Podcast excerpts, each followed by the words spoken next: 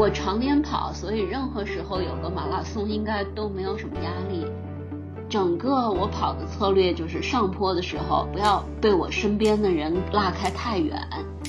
然后我那周没喝可乐，结果呢周末这个 park run 就 PB 了。我觉得体重减少是一个关键。既然喝嘛，就喝有糖的。就就是总是让我想起那天的情景，然后觉得挺兴奋的。反正这回的进步吧，肯定就是最近的调整，肯定是有什么事儿做对了，而且不止一件。男子选手跟上哥哥姐就 BQ 了啊！不管你什么年龄。我是没有什么目标跑步，而且我对自己没太大的要求，我就是一直跑吧。Hello，大家好，我是慢慢跑步的 Daniel，欢迎收听这一期《跑步有话说》。这一期我们想聊聊结束不久的堪培拉马拉松。我们请来了参加堪培拉马拉松。并 PB 的 Roger 作为本期的客座主播，我们请到的嘉宾是在堪培拉马拉松上大放异彩，PB 了十三分钟，女子全场第六，年龄组第一的可可姐。可可姐，这一次堪培拉马拉松，看到大家发朋友圈啊，然后包括你也发了朋友圈，对，这次条件比较恶劣，呢，我们也支持堪培拉马拉松上下坡是比较多的，是吧，可可姐？对啊，官方的一个数据是三百八十米，然后我大概是表跑完打出来是三百三十几，那基本上是这样一个范围，算是一个非常多爬升的一个马拉松了。对，然后天气也很不好，你能不能跟我们讲一下整个堪培拉马拉松你跑的这个过程呢？嗯，其实对于我来说，这个天气属于我比较喜欢的天气。第一，它比较凉快，而且小雨嘛，不会就是太口渴。嗯，然后雨天跑呢，因为我们生活在昆士兰，嗯，非常习惯雨天跑，呃，经常会早晨下雨，但是我们因为天气比较暖和，所以下雨从来不耽误跑步。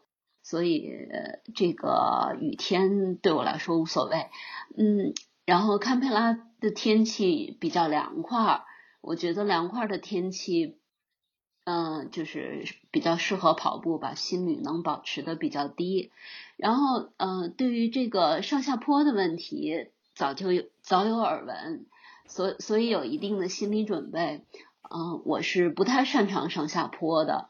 然后稍微有针对性的找了一些有坡的地方练，但是练的还是不够，因为黄金海岸我平时沿海跑，呃，平时跑的路都非常的平，然后，啊，这回我刻意的就是之前两三个月吧，跑一些，啊，稍微有点坡的路，或者到自行车的骑行场。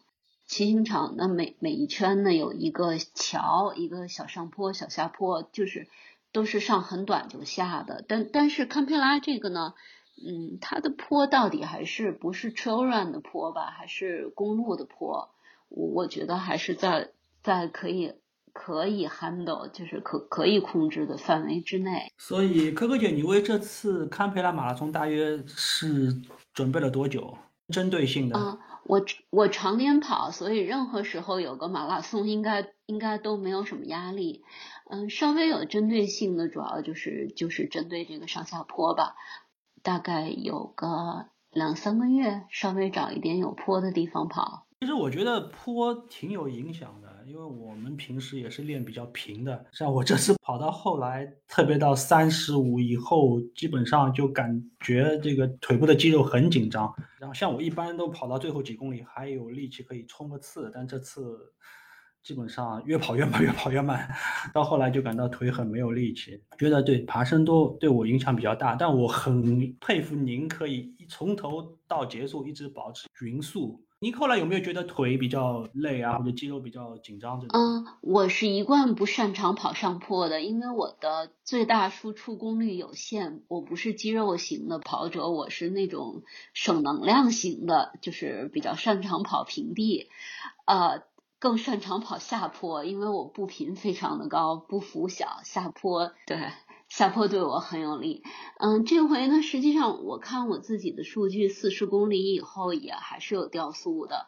整个我跑的策略就是上坡的时候不要被我身边的人给拉开太远，然后下坡呢，我的目标就是争取追回来。嗯，我是靠靠这样保持匀速的。然然后刚巧嗯，开跑之前呢，我我是想跟三幺五的配色，然后我问了一下他们是什么样的配色策略，是一路全是匀速呢，还是会根据坡调整一些？我们知道那个我们那个强风的仙人。嗯，他当配色的时候，他就很有经验，会会调，会调整速度上下坡，然后保持每一公里的一个呃，就是目标速度。但我问了一下这这两个配色，他们说我们全程保持匀速。嗯，那我觉得我就不能跟了，因为一开始有个上坡，嗯，参加之前就小芒果提醒过我说，这堪培拉第一二公里的上坡，呃，要保留，不要按那个匀速的目标跑。如如果我的目标是四三零的话呢，这前两公里就用嗯四三零的配速的话，前两公里就用四四五跑，所以我基本上就是开始的时候就配色跑他们的，我落在后面，然后自自己看表。对，我看了一下你的那个分段成绩，到第三 K 那个计时点，你应该是四三二，四三二，但也也不慢，因为我是我可能到的比你晚一点，所以我是正好站在。三幺五的配色后面，我大概一直跟到将近二十公里，都是可以看得到三幺五的配色，大概离个一百米左右。但我感觉你从一开始就在他们前面。我前两公里在他们后面，而且在他们后面，嗯，怎么说呢？刚起跑的时候在他们旁边，然后就被他们超过去了。上坡的时候，但是我也不着急，因为我我自己知道不擅长上坡，而且前两公里刚好是比较大一点、陡一点的上坡。然后呢？嗯，大概三公里的时候吧，看开始看见下坡路了。嗯，这时候我就要用我的下坡优势跑到他们前面去。然后这三四公里呢，我就跑到他们前面去了。然后从此一路都在他们前面。那我应该一开始离你很近，但因为人比较多，可能没有看到你。那我始终是在他们后面。我也有在他们后面的时候，我第二公里在他们后面比较多，因为第一公里对第一公里的爬升大概。比较多吧，第二公里的时候仍然在他们后面。我是看见下坡的时候才就是赶上我的那个目标的，我跟的人。但是第三公里、第四公里继续下坡。所以我就跑到他们前头去了，嗯，大概就是，然后呢就很幸运，嗯，一般来说我跑马拉松我会盯一个就是看起来很有经验的年纪比较大的高手，因为因为年纪大的人速速度会匀，不会一会儿忽快忽慢。然后我基本上还有一个就是跟着他们不会跑错路，哈哈哈尤尤其是有那个其他的距离混进来，就是折返不一样的情况下。对对对，他他有一段是半。马的人混在全马的里面，然后有一条道，我记得是左边是全马，右边是半马。然后如果不留心的话，就可能会会跟错。对，就对对。然后当时人也比较多，只有一个人在那边指挥，你一不小心可能就会跑错，是有可能的。对。然后哎，你这次大概提前多久到那边的？那天早上又在下雨。嗯。我是六点十五开跑，我五点三十出来，然后存包，然后嗯，提前了半小时吧到的。啊，你自己走过去的，就跑过去的，跑跑过去的，跑过去的。嗯，但是这这个雨，我觉得还是可以接受的，因为可能你们那边呃昆士兰雨比较多一点。对，还有我经过波马，波马那个呃，二零一八年的波马前一天下了一。前一天下了一夜，就是酒店里关着窗就能听见外头哗啦哗啦哗啦就不停。嗯，这回这个雨，但在屋里头听不见声音，就看见地上有点湿而已。嗯，二零一八年的那个天气大概是零度吧，零度，然后体感是零下四度，然后呢。呃，那个雨下的非常的响，还刮大风，那大风刮的雨雨衣都都是飘起来的，雨伞会翻过来的那种风。而且波士顿马拉松是一条路嘛，从内陆跑向海边。所以，可可姐，你是不是这一次看到这个天气又下了雨，天气这么凉快，你是不是会想，哎呀，我的机会来了？有没有这种想法？不是这种想法，就是这个天气呢，就是又跟波士顿马拉松是同一天嘛，基本上是同一天。就就是总是让我想起那天的情景，然后觉得挺兴奋的。我是想到个问题，因为我记得我们有个卡马群，之前大家都通气，大家想跑多少？我记得您一开始是说是跑三二五，什么目标是？嗯，我说的是，我说的是，我是想东秀，就是东马。的半精英成绩，对，提成了三幺九了。嗯，所以所以我的目标是想，就是三幺九以内就应该能满足。但是呢，所以折合成配速大概是三幺九的配速话是四四四四零四四三这样。四四零对吧？差不多啊。呃，对，四四三四四二这样，四四零肯定是稳的。嗯但那你后来今天到实际起跑，怎么能够一下子提升那么多呢？是当天跑的体感很好，还是什么越跑越？我看你始终都挺轻松的，因为我在我在几个折返都看到你，你都很轻松。嗯，按照我五公里的 Park Run PB，然后按照公式来计算呢，嗯，成绩应该是三幺零，但是我知道一般我们会比那个计算出来的慢一些，因为我们不是专业选手。嗯，然后再加上这个看马的坡比较多，所以当时我自己预估的预估的速度，我应该能做到三幺五左右。所所以，我基本上心里的范围就是三幺五到呃三幺九之间。呃，如果起跑用四四五，然后中间能用四三零维持维持巡航，然后最后就是看我自己的耐力情况了，不掉速或者是掉速掉多少。所以我自己的预估是在这个区间之内的。但是跑到二十，一般二十一公里我。呃，二十一公里我是有把握不会掉速的，一般我会在三十公里左右掉速。然后这次跑到三十公里的时候的感觉就是，嗯、呃，心率一点压力都没有，就是感觉好像我随时可以再跑一个 park run，而且带一定速度的。所以三对，所以三十公里到三十五公里我可能是有加速的。然后那一段的上坡也比较敢跑，就是呃不用太预留了。嗯，觉得能量足够，但是到四十公里以后呢，嗯，他那条路四十公里以后还上坡，而且上坡比较多。嗯，我仍然是那个策略，就是上坡不追，我我身边几个人等下坡再去追。嗯，但但是好像就没有机会了，下坡太少了。哦，所以如果你当时拼一下的话，还有可能，嗯，呃，跑进三幺零，这个是有可能的。这个不能说有可能，因为我。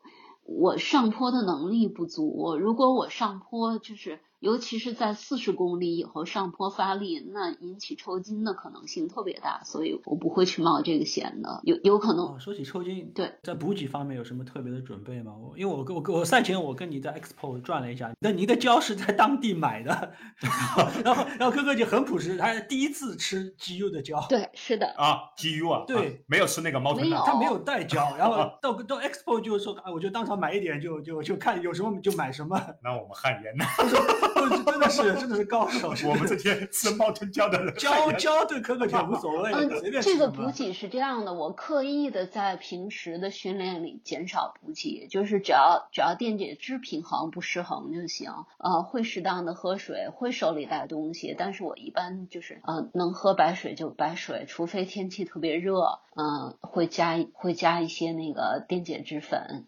然后平时我是尽量少吃这些乱七八糟的东西，我对他们不信任。我觉得我们常年跑，如果常年吃吃太多了，而且尤其是只吃一种品牌的话，谁知道会有什么副作用呢？我我我真的不信任这些东西。所以说，可可姐是不是你在平时弄 run 的那个过程中，你是从来不吃胶的？啊、不是，三十公里以上的 long run，我我会带一个胶，或者是或者是带一瓶就是加加了电解质的水，我会带的。尤其是昆士兰天气这么热，就不带不带不科学。嗯，但但是二十公里以内的，我一般来说最多喝白水，嗯，是尽量减少补给。因为这次我看你你给我发过来照片，然后我我一看，这跑得太轻松了，这不像在跑马拉松啊，说这是在轻松跑啊，根本看不出来一点那种 struggling 的那感觉。这个照片，嗯，可能是我自己的特点吧。我我看见相机的时候，一贯比较兴奋。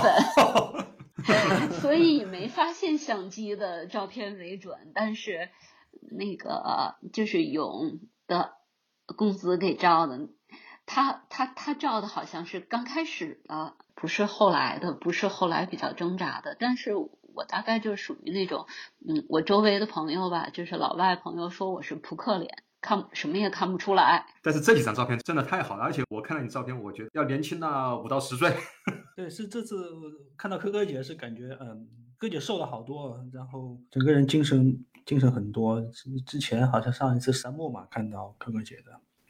那珂珂姐体重体重减的比较厉害。对我我体型变化主要就是十一月吧开始学游泳，然后十二月份的时候，圣诞节的时候，觉得好像没长胖，然后圣诞节过后，呃，就开始比较明显的就是开始变瘦了，大概到二月份的时候吧，二月份时候有一个十公里的比赛，那时候就是体型很明显的变化了，而且那个十公里跑的。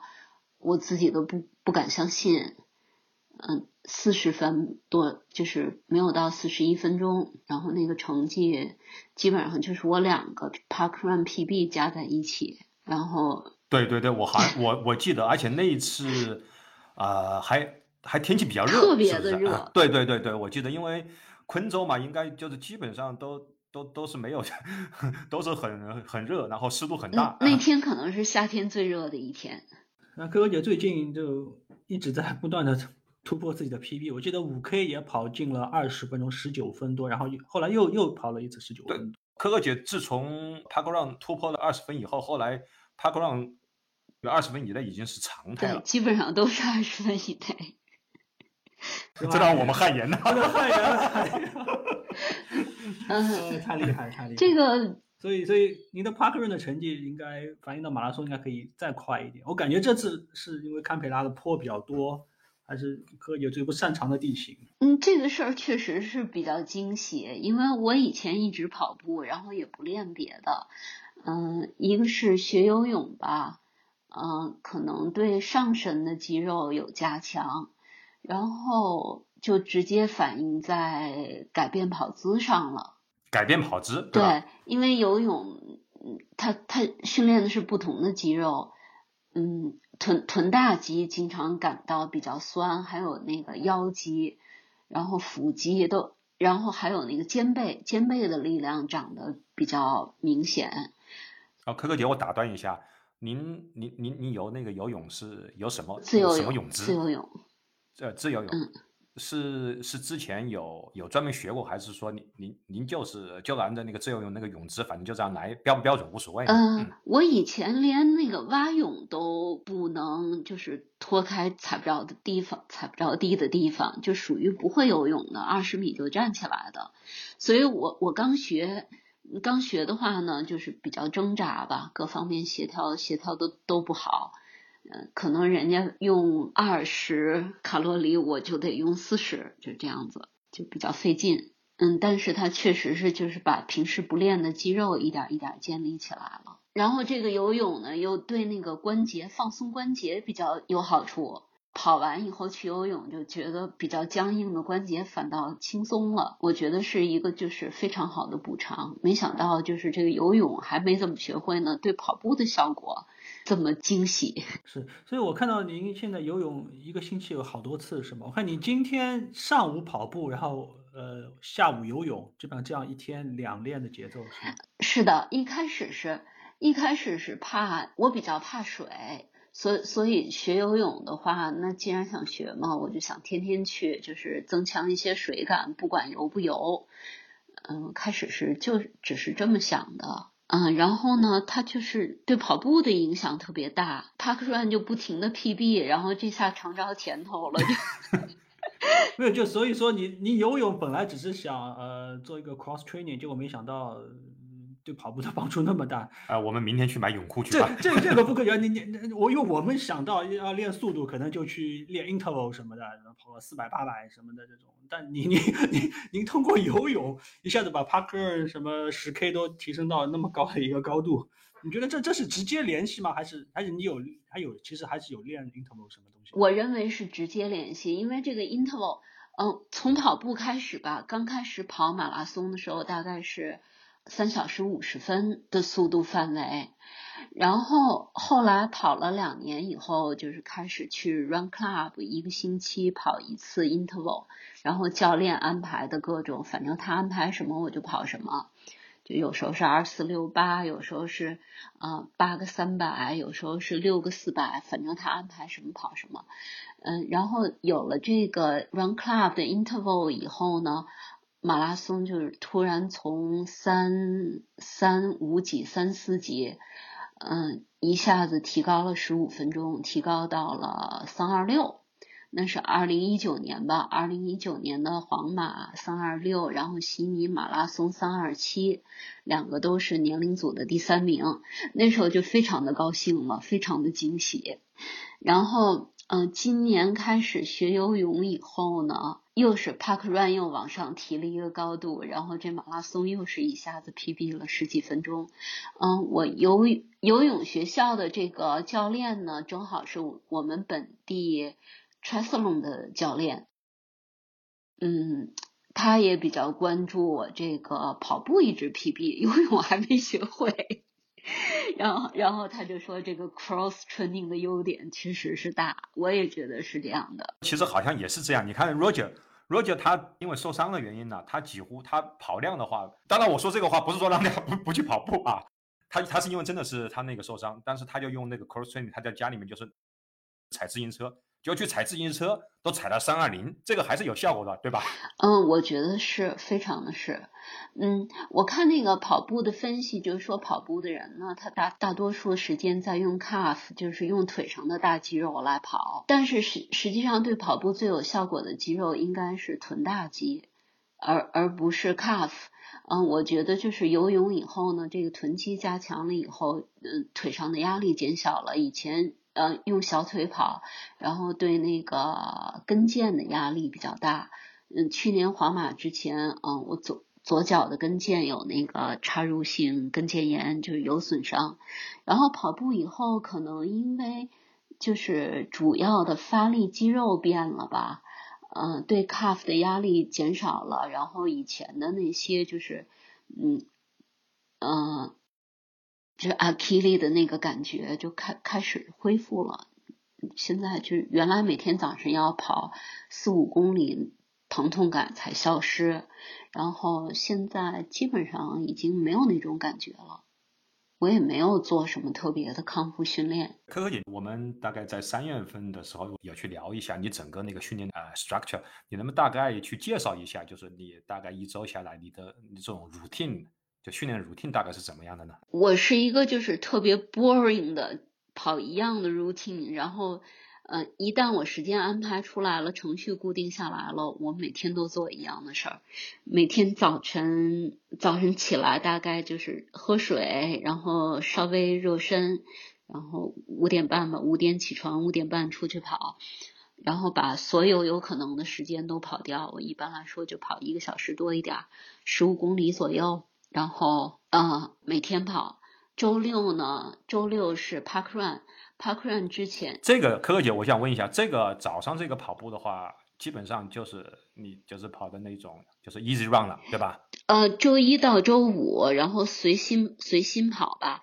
我我一般就是结束前尽量的提速，最后几公里会。会稍微快一点，中间路平的时候，前五公里随便跑就属于热身，然后就尽量把速度保持一个稳，在 easy run 的情况下，就是不用大喘气的情况下，尽量快，就是这种，基本上就是这种跑法，没有没有什么特别的，没有什么特别的 class，特别的目标，然后就是跑的舒服，你跑的舒服，就是人就是心肺没压力，对吧？嗯，我是就是。尽力的提高我 easy run 的速度，然后注意一下跑姿，主要就是这两个，应该都是，应该还都是在 easy run 的范围内。然后就是我听到你之前有介绍有。周二会是有 interval 训练，对，周二 interval，然后周六十公里的 easy run 作为热身，三到十公里吧，每个星期不太一样，有时候会偷懒，起得晚一些。然后就是 park run，park run 我一般都是尽力跑，这是我每个星期就是冲速度测试的机会。嗯，然后，然然后周周六的中午会去再游泳。嗯，周日早晨是 long run class，我我一般是现在是今年主要是以自己跑为主，因为找不到愿意跑那么长时间的伴儿。呃，就是跑三十公里，三十以上吧，三十二到三十四。嗯，然后这个堪培拉马拉松之前呢，想跑一些 quality long run，不不想跑太慢。我自己跑的时候大概是五四零的平均配速。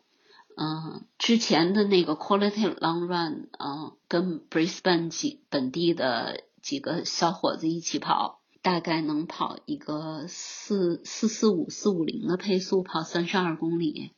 嗯，这个这个 quality long run 呢，就不是跑直线了，因为跑直线怕跑不回来，总总会有一些预留。嗯，这个 long run 呢，就是绕着一个大概一圈四公里的湖，然后跑八圈。哎，这我有个问题，就您一直没有拿四三零或四二九做码速来练，只是在比赛那天就觉得可以跑这样一个速度，因为因为你说你的 quality long run 一般一般会人家会用一个码速去。摸一下自己的底，但你没有想过要用马速去跑个三十 K 什么的，还是你的马速觉得就是四四五，然后就是在比赛那天突然提高还是怎么样？我是没有什么目标跑步，而且我自己自己也对自己没太大的要求，我就是一直跑吧，嗯，就是 easy run 里头尽量跑快。我自己 push 自己的时候，我觉得很努力了，怎么一看表还这么慢？所以我平时也不看表。嗯，但是每到遇见人的时候，我跟别人的速度就会快一点，也是人家跑多快，我跑多快，也不会比人家跑太快。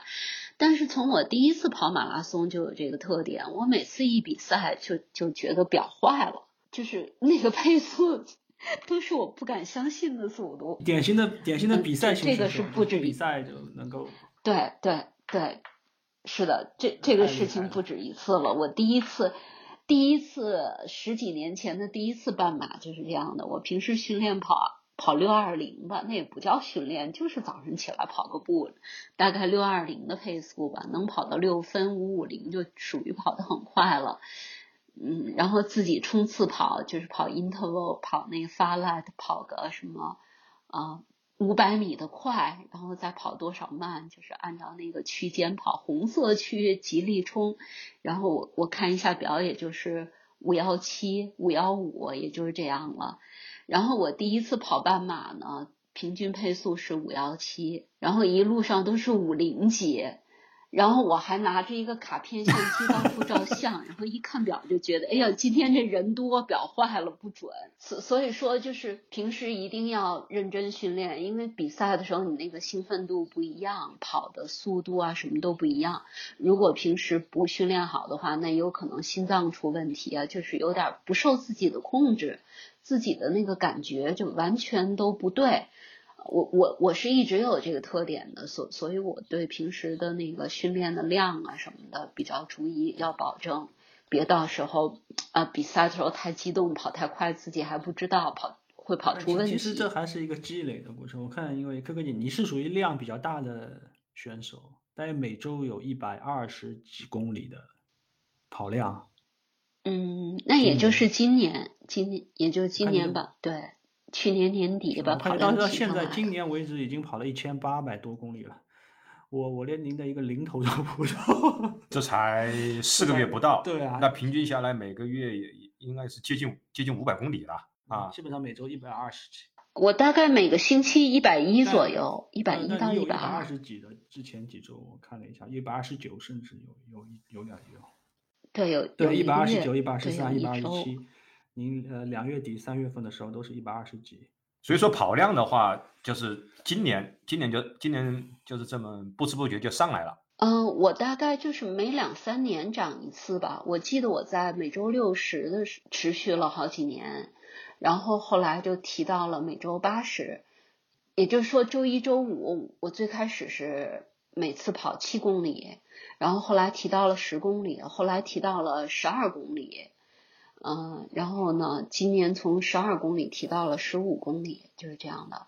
然后那个 long run 呢，以前是二十六到二十八，然后后来涨到三十，涨到三十二，今年大概涨到三十四。OK，嗯，今天我在我我我们在跟你约这个，就是做这个呃这期节目之前，然后好像你你昨天告诉我，你今天在这个之前有一堂就是 Zoom 的那个健身课，对，健身课，这个好像也是。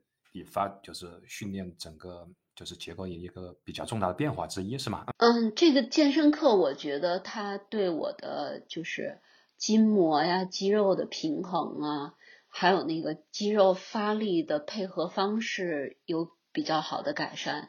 这个健身课完全没有强度，嗯，就是主要学一下热身，然后呢，怎么使用筋膜球。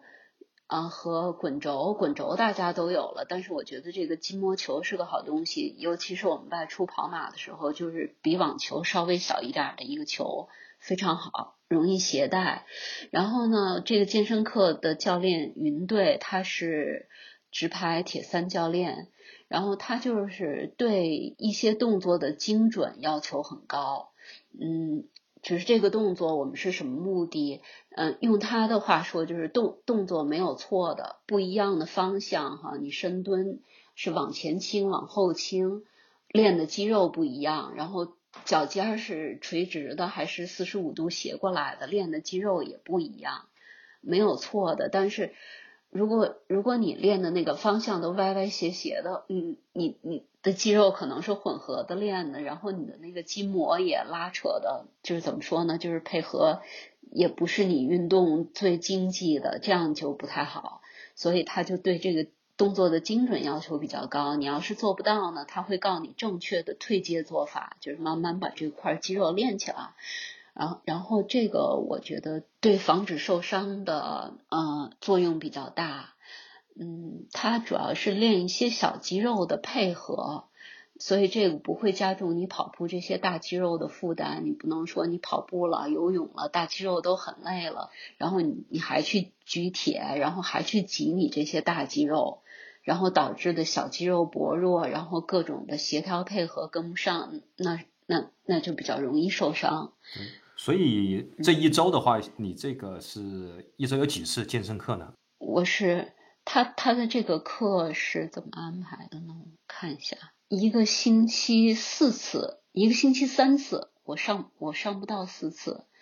嗯，他是每周一呢有一些运量燃脂训练，就是开合跳啊什么，嗯，深蹲呀，就是这些，嗯，然后呢。一次是那个动物流，动物流就比较有意思，它有点像，嗯，不是瑜伽，也不是普拉提，但是跟普拉提有点像，就是带一些力量的扭转，然后去学动物的四肢在地上配合运动的。一些方式，然后我觉得这个可能对肌肉的协调的作用比较好。就每每次上完这个课以后呢，也并不累，但是第二天早上跑步会觉得很舒服，不用热身，就是基本上没有什么酸疼。嗯，然后星期六还有一次也是这个动物流，然后再学一些就是用这个筋膜球放松一些筋膜的扳机点，就压在什么地方。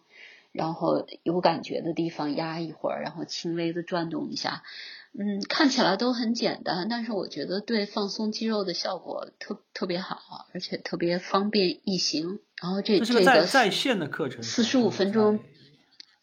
对，是个在线的课程，就是 Zoom 吧，Zoom 课四十五分钟，四十五分钟到了就大家就都被踢下去了。然后这个云队是个持拍教练，我觉得他他他自己是比比较协调，然后人比较胖，就是并不参加比赛，但是他能解释的每个动作要点解释的很清楚。嗯，然后像那个做俯卧撑吧，以前我也做，然后也练，就是没什么长进。然后他说我做的不对，那个胳膊肘要往里夹，然后往后往后收下。哎，我觉得从来没听说过俯卧撑这么做呀，心里还挺不服的。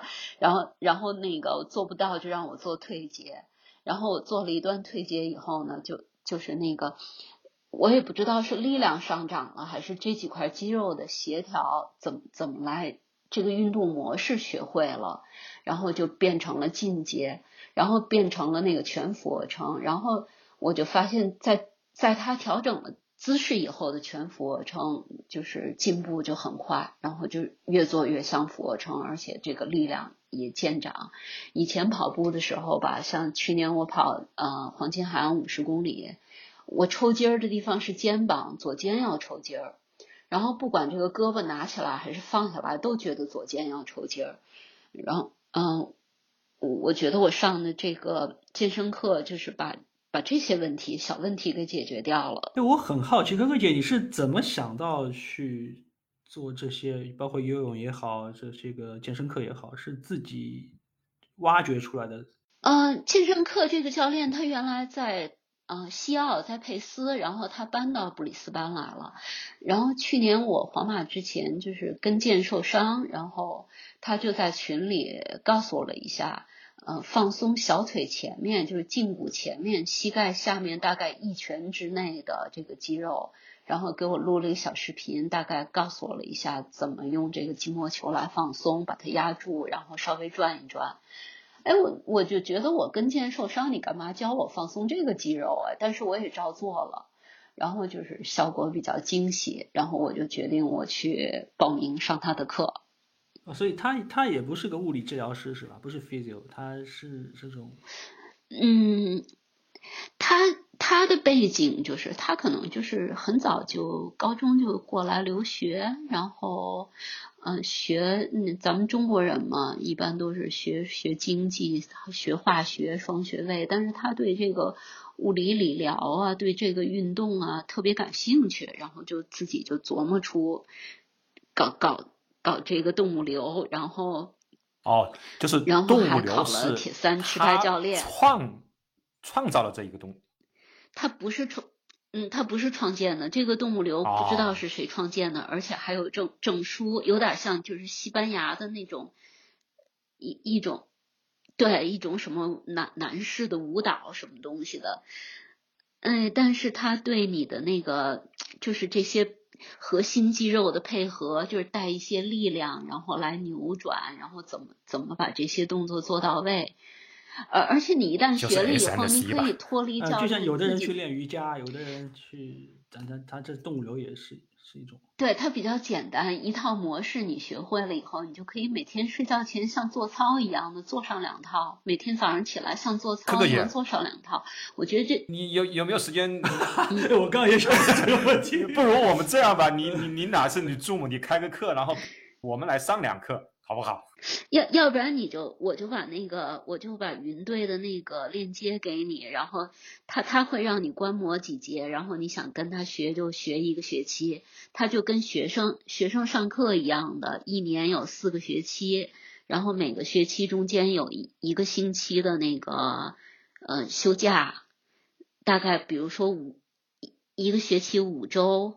啊，一个学期几周了？这？四周，然后中间休一周，然后再上四周，反正就觉得挺容易跟的。他那个时间比较容易跟，四十五分钟，晚上八点半到九点十分，就这样子。就是说，这些就相当于你当时是因为受伤，然后一次机缘巧合，对吧？对对，他在跑群里，他在布里斯班跑群，我我就不知道为什么大家都不跟他。然后，事实上就是说，您在这个之前也。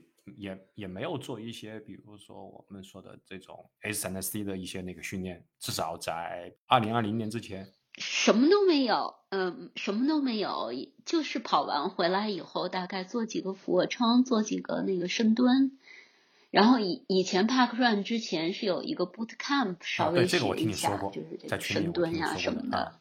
所以那就是一个是这一次我我们刚刚听你说下来，一个就是游泳。游泳是你，你本来是想着是，相当于就是作为，嗯，跑步之后的一个就是肌肉放松，本来是这么想的。嗯，游泳是有一个遗憾，就是一直不会游，想把这个东西给学会。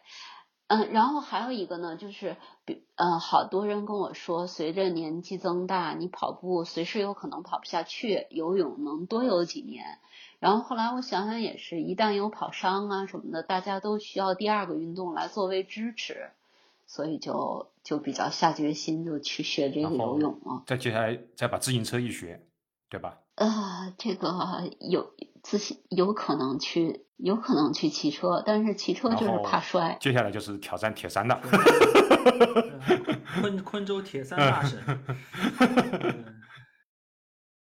铁三就玩玩那种非正式的游泳池里的吧，嗯，我我还是觉得，就这么说起来，其实其实也就是它不是哪一项。你看啊，刚才我们听可可姐这么一说起来，可可姐反正说的还是很谦虚啊。第一个就是呃游泳，游泳，然后第二个就是跑量在这么就是慢慢的这种慢慢的这样去增加了嘛，嗯对不对？这一下子你，我觉得游泳的控制呼吸可能对心肺也有对对对对好处。这一点，我我我插一下，我我我我大概是前两天，我我在网上去看了一个视频，就是讲有一个人他去介绍他的他女儿，他是学就是吹那个就是那种管乐的，然后他为了把那个管乐他要去吹好啊，他每天去坚持游一个小时的游这个游泳，因为他说游泳呢，他可以让锻炼他的那个就是就是那个心肺呼吸，这样呢，他去他去练习这个管乐的时候，他的这个那个就是吹出来那个音呐、他的音色就是会更好一些。这个我还是第一次去听说啊，这个是超纲了，超纲嗯了，，这超纲了，那科科姐没法回答你。不是，正正好就是科科姐就是讲到这个呼吸嘛，对吧？我我我也想了，就所有东西它其实一开始它可能不在我们理解范围之内，但是随着你再去练的这个过程中，它说不定它就就相当于带来那种 bon bonus，对吧？啊，对，就是像我这次这个突破，完全没我我不会有这样的计划的，完全没有想到的。然后至于是什么东西做了多少贡献，我自己也评估不出来。然后我周围跑步高手特别多，然后他们也都会指导我，但是同时也都跟我说。就是说，你谁的都别听，就做你自己的。你看，我们都没你做的好，就是你受伤最少。我们都今天这个伤完了，那个伤对我们就是这个意思。对啊、受伤的路上嗯啊，都要要么在受伤，要么就在恢复。他们好像也挺希望摸索出来自己摸索出来一套，然后看看嗯他们能不能总结什么。就最近的这些个训练训练上的变化，然后产生一个质变。然后我其实我们那个科科姐跑完以后，我们都在问她为什么这次会有那么大的突破，然后科科姐告诉我们说，我就是游泳。呃，对，体重减少，我觉得体重减少是一个关键。然后这个体重减少还有一个可能性呢，就是呃，最近几乎戒了可乐，大家一直叫我戒可乐，哎你喝的是有糖可乐决心。既然喝，了就喝有糖了。哎呀，这个这个一听到之后，大家就超超超超想象，我们觉得好像应该大家都不喝可乐的。啊，你前两天听了一个什么有什么碳酸饮料是毒药那个东西。嗯，我我一直是随便自由的喝可乐，然后呢，后来因为这个云队，他有时候会插一些就是轻断食、减脂、减糖，我从来都不参加。但是减糖的那一周，我说那我这一周不喝可乐吧，然后我那一周没喝可乐，结果呢，周末这个 Park Run 就 PB 了。啊，我说既然这样，那就能少喝就少喝点儿吧。然后正好赶上通胀，可乐涨价了，不像话，然后我就不不买了。可乐现在多少钱？我也好长很 时时间没去买可乐了。还打折，还是打折，还打折吧嗯 它标价标标价两块两块七毛五一瓶，然后打折的时候五块钱两瓶，还是很过分。过去不就有一一块一、一块二一瓶吗？我我好久我我我我我好久没有买可乐了。嗯，它涨涨价涨得不像话，涨啊了不止一倍。感谢通货膨胀，那哥哥姐去戒了可乐。切可乐。但但您您体重体重减少，对对，，这那你在饮食上有没有特意的改变呢？因为我我是觉得你这次体重可能减的比较多。嗯，我从大概呃五十三、五十四公斤的平台减到了现在四十七、四十八，就是大概三三个月之内减下来的。呃，有很多人都劝我去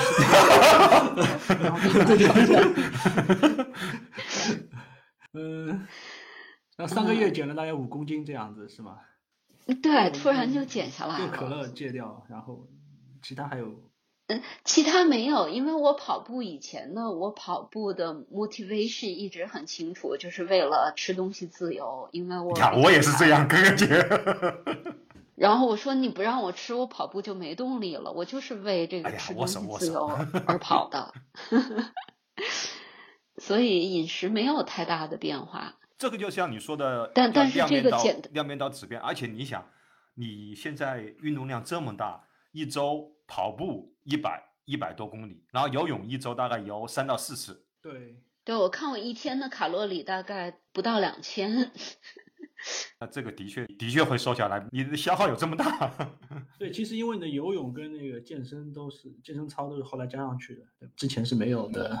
对，而且我还有减糖，应应该减糖的效果也对，减糖效果非常非常大。嗯，所以现在看起来就是说，就像你朋友圈里面说一样的，这个就是叫量变到质变。呃，以前呢，之前呢，应该是跑量的这个积累，然后在在今年当中呢，就是自己不经意的加了一些运动上去，像游泳啊、健身，而且这个健身还是相当于就是比较专业人士，然后你跟着在一起去学，对吧？嗯。对对，健身就是对平时那些筋嘛，以前每天早上起来哪儿都酸，就是拉不开，然后大概要跑个两到三公里吧，慢慢的就是热身，而且就是这个疼痛感就开始减轻，然后才开才能自由跑。今年对这个的提高特别的明显，就是早上起来以后好像哪儿都不疼，随哦便跑了。就是又像大概六七年前一样了，就是随便起来就能跑，站起来就能走。以前跑步跑久了，总总是有一些积累的那种小伤，就是刚起来的时候不能动太快，哪儿都疼。嗯，可可姐，那这一次你跑了这个呃三幺幺大 PB 这个十三分钟以后，那接下来你马上接下来一个比赛就应该是家门口的主场的呃黄金海岸马拉松了。这个现在看起来有没有什么具体的目标呢？嗯，也没目标，就是能 PB 就再 PB 一点呗。我们这次都在想，我我我要是能够去跟住你，我就比 Q 了。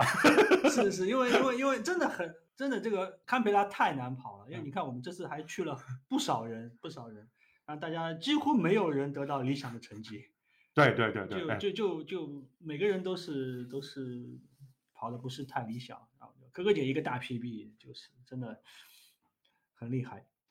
嗯，我这个回来以后再去 Run Club 呀什么的，基本上感觉没有什么酸痛，大肌肉一点感觉没有，calf 没有感觉，然后就是，嗯，这怎么说呢？前胯两边的肌肉跟后腰两边的稍微有一点点，是是是，因为这跟我全程看到你的状态也是完全，觉得你真的也是跑得很轻松，嗯，不不是不是不是不不不太累，然后个表情也好，跑姿这种都是比较舒展的。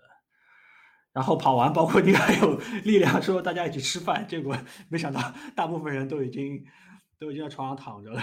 所以说，可可姐，你你感觉你现在还可以跑一个马拉松？就这个星期天，这个可可姐这星期已经跑了四十几公里了，你能想象吗？现在已经刚刚刚刚大 PB 完，然后这周到今天已经跑了四十公里，不科学啊！这个呃，跑完马拉松之后要要要要要要歇一下的，可可姐。包还还游泳，哦，还游泳，还游泳，昨天今天都游泳。哎呀，对我星期二的那个 Run Club 就是没有全力冲，但是 interval 还去了速度也还可以。对，interval 还去了。嗯，然后这这个星期有个本地比赛，我就不准备参加了，哎呀，不想太过分。还是给他们一点机会吧。不要太显眼，不要太显眼，这个嗯你已经年龄组第一了，真的真的真的很很不容易，全场第六。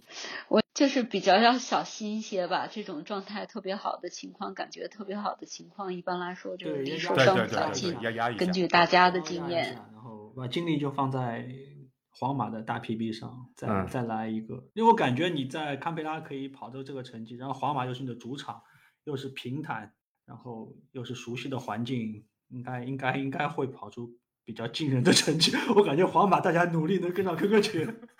争取让可可姐在终点不要等我们等我太长时间。